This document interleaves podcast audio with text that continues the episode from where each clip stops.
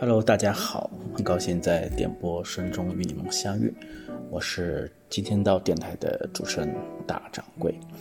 如果你听到了这段声音，那么恭喜你，你是第一批听到这个电台的听众，这是我们的第一期。呃，开宗明义呢，今天这期也不打算跟大家闲聊什么，只想先读一篇自己写的文章，一个来让是给自己的电台打个样同时呢也试一试尺度、效果，甚至说是其他的各方面的问题。这篇文章叫《连月和芳芳》啊，写于三月二十五号，距现在过去也有差不多五天时间了。这篇文章写作背景是这样的：那天呢，连月写了一篇文章。他在那篇文章结尾的时候说：“别再用纳税人的钱来养一堆作家了，也别以为养着他们就自然是你的吹鼓手，更大可能是享受你的待遇、福利与特权，还要搏一搏反体制的美名。”大家想一想，连月这段话在说谁？没错，他显然是在影射在疫情期间坚持写抗疫日记的作家芳芳，因为这一段话呢。连月上了微博的热搜。第二天，连月发现自己上热搜以后呢，又再写了一篇文章。在这篇文章里，他剖白了自己的心路历程。他说呀，如今自己的人生充满了善意，他生活富足，能够输出正能量，能够照顾自己的家人。他已经年近五十了，到了知天命的年纪，他发现啊，自己不是改变世界的人，他现在只想做好企业家这个角色。最后他说呀，他反对民主，他认为啊，一个喜好市场的君主制国家要好过一个民主国家。喜好民主是雅典的耻辱，而不是雅典的光荣。不出意外呢，连月这一番话呢，又让他自己上了一次热搜。很多人都说，哇，老公之连月居然发生了如此重大的掉头和转向。我个人看完这篇文章以后觉得。其实不是这样的，为什么呢？一点有一点非常明确，就一个能够在文章中熟练使用“公知”这种污名化称谓的作者，当然不能算是知识分子了，所以他也无所谓转向和掉头。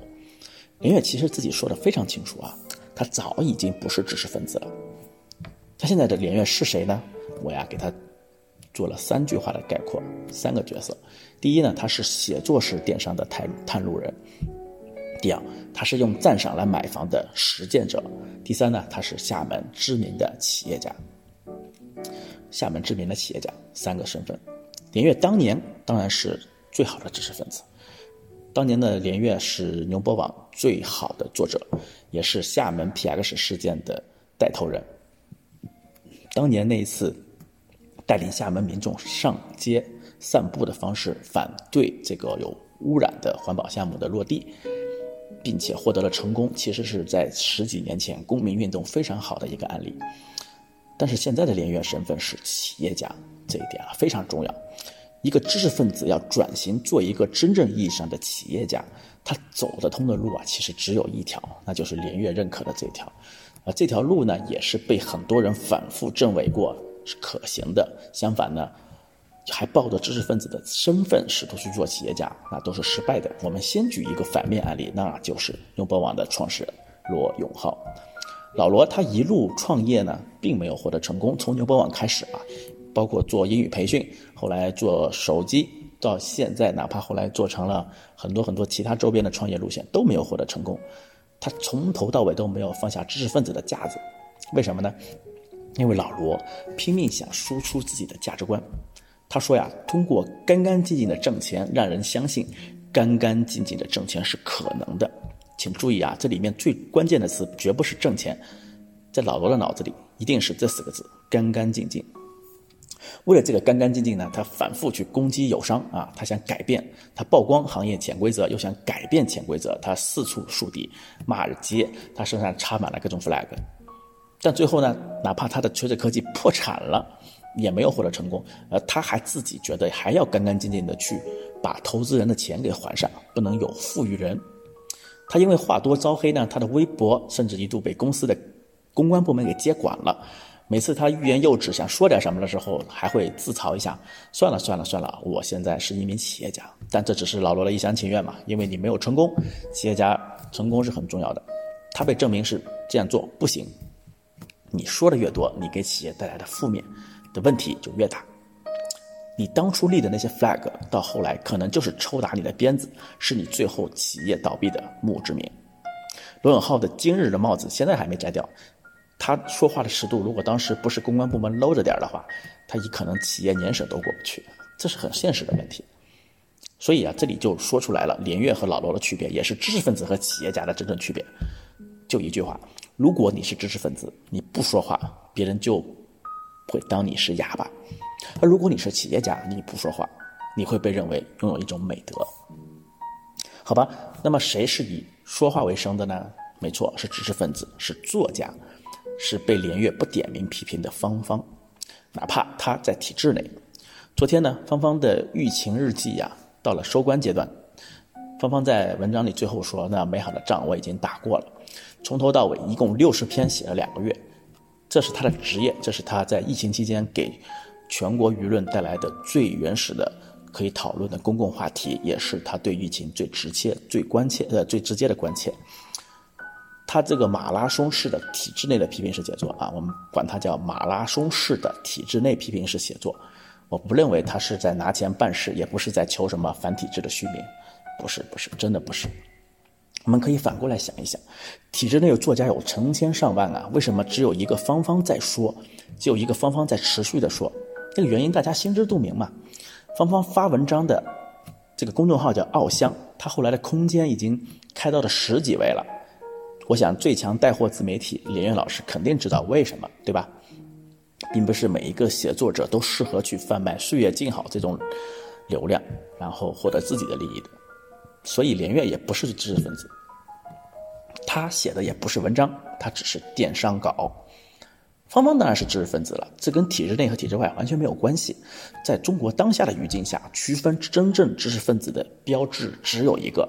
我们记一下这句话，叫做“能不能表达与自己自身处境无关的忧虑”。我们再说一遍啊，能不能表达与自身处境无关的忧虑？是的，就这一点。所谓能不能，它包括有没有思考力、写作力，它包括有没有平台和影响力，还有最难的有没有勇气。今天前几天呢，我还看到一个表达，我觉得这句话特别好。他说，在中国互联网上，一个人不可能同时做到正直。正直啊，有影响力和不触怒疯子三件事，什么意思呢？一个人不可能说真话，非常有影响力的说真话，同时呢还不惹怒那些发了疯的人。所以呢，我们拿这个标准来卡的话，芳芳做到了正直和有响力，有影响力啊，他必然触怒那些疯子。连月是做到了有影响力，而且不触怒疯子，那么他的发言必然做到了不正直。